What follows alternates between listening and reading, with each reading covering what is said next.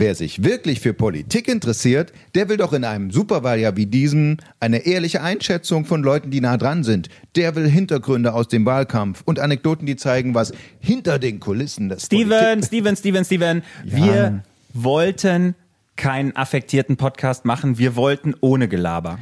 Ja, aber ich soll einen Trailer äh, abliefern und da habe ich halt mir aufgeschrieben, was, worum es in, in unserem Podcast geht. Der heißt Geier und Niesmann. Also muss ich sagen, mein Name ist Steven Geier und das ist mein Kollege Andreas Niesmann. Wir treffen jeden Tag Politiker, wir schreiben jeden Tag über Politik, wir kennen uns aus, wir erklären uns, wie die wichtigsten Themen wirklich zu verstehen sind. Sowas muss man einfach sagen. Ja, und dann hast du einfach einen langweiligen, geskripteten Podcast und davon gibt's schon drei Millionen Stück und kein Mensch will sowas haben. Nee, aber ich, äh, ich würde sowas sagen wie äh, in unserer Konferenz streiten wir uns über die Themen, da macht man auch mal einen schlechten Scherz, da holt man sich auch mal eine Einschätzung von einem Kollegen und das machen wir hier in dem Podcast. Ja, dann lass uns das doch einfach genau so sagen. Und dann sagst du vielleicht noch dazu, dass wir uns auch immer einen Gast dazu einladen und dass das jemand ist, der auch kein Blatt vor den Mund nimmt.